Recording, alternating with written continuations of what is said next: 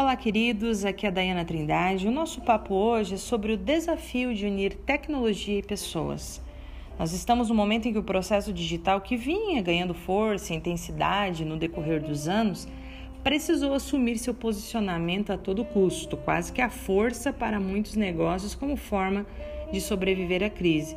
E digo até que não é apenas um modo de sobrevivência, porque o digital não é mais uma opção, mas uma condição para a longevidade de qualquer negócio a curto, médio ou longo prazo. O fato é que neste percurso de adaptação, muita gente vem descobrindo grandes oportunidades apesar dos desafios. Quantas visitas foram realizadas de forma digital? Quantos atendimentos remoto, quantos lançamentos virtuais foram feitos e imóveis foram vendidos sem que o cliente se deslocasse da sua cidade, quanta gente vem fazendo negócio, vem apresentando empreendimentos sem precisar haver um encontro presencial. Quando a gente olha para o setor imobiliário, nós vemos o mercado aquecido e que a cada dia busca se adaptar ao novo. Mas uma realidade também acontece. Muitos gestores lidam com suas reservas, enfrentam crenças tradicionalistas, talvez, em relação ao novo formato. Será que isso vai funcionar para o público imobiliário? Até onde eu devo promover mudanças significativas?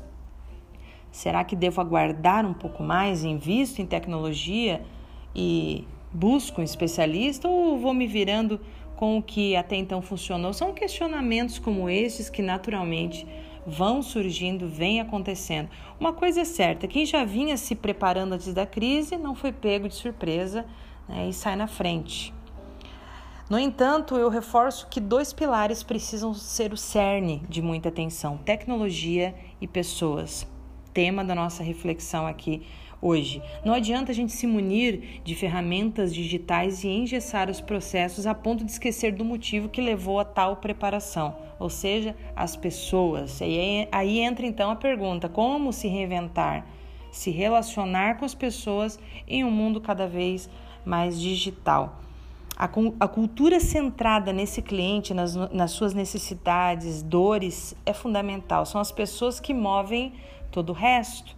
O uso da tecnologia precisa focar na experiência desse cliente. E para fechar, eu trago aqui uma reflexão é, é, sobre o que Mar Martin Lindstrom, é um dinamarquês eleito pela revista Time como uma das 100 pessoas mais influentes do mundo, o que ele menciona? Ele diz que chegou o momento de esquecermos as distinções antiquadas entre B2B e B2C porque o futuro vai exigir das organizações um modelo muito mais H to H.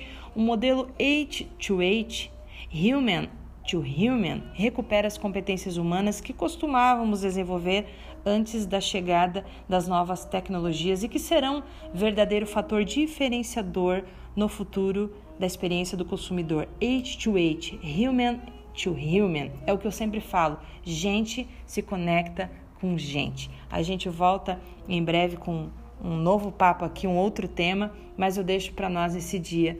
Não podemos esquecer das pessoas. Vamos unir tecnologia com gente, porque gente se conecta com gente. Um abraço, um bom dia a todos.